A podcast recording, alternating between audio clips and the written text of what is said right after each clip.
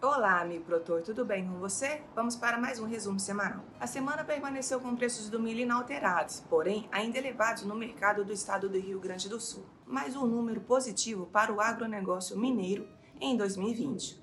O valor bruto da produção agropecuária do estado alcançou o recorde de 96,1 bilhões de reais, registrando crescimento de 27% em relação ao ano anterior. Os preços do arroz atingiram níveis recordes em 2020 mas como as vendas ocorreram antes da disparada começar, poucos produtores conseguiram de fato alcançar o aumento. Os números de negócios registrados de defensivos agrícolas no Brasil bateu mais um recorde em 2020.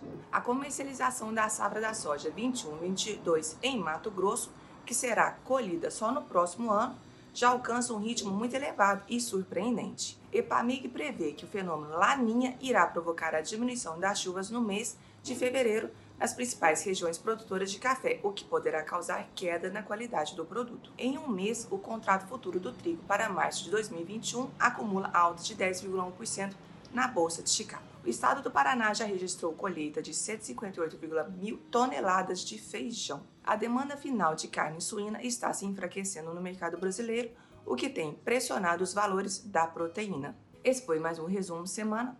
Te espero semana que vem. Até mais!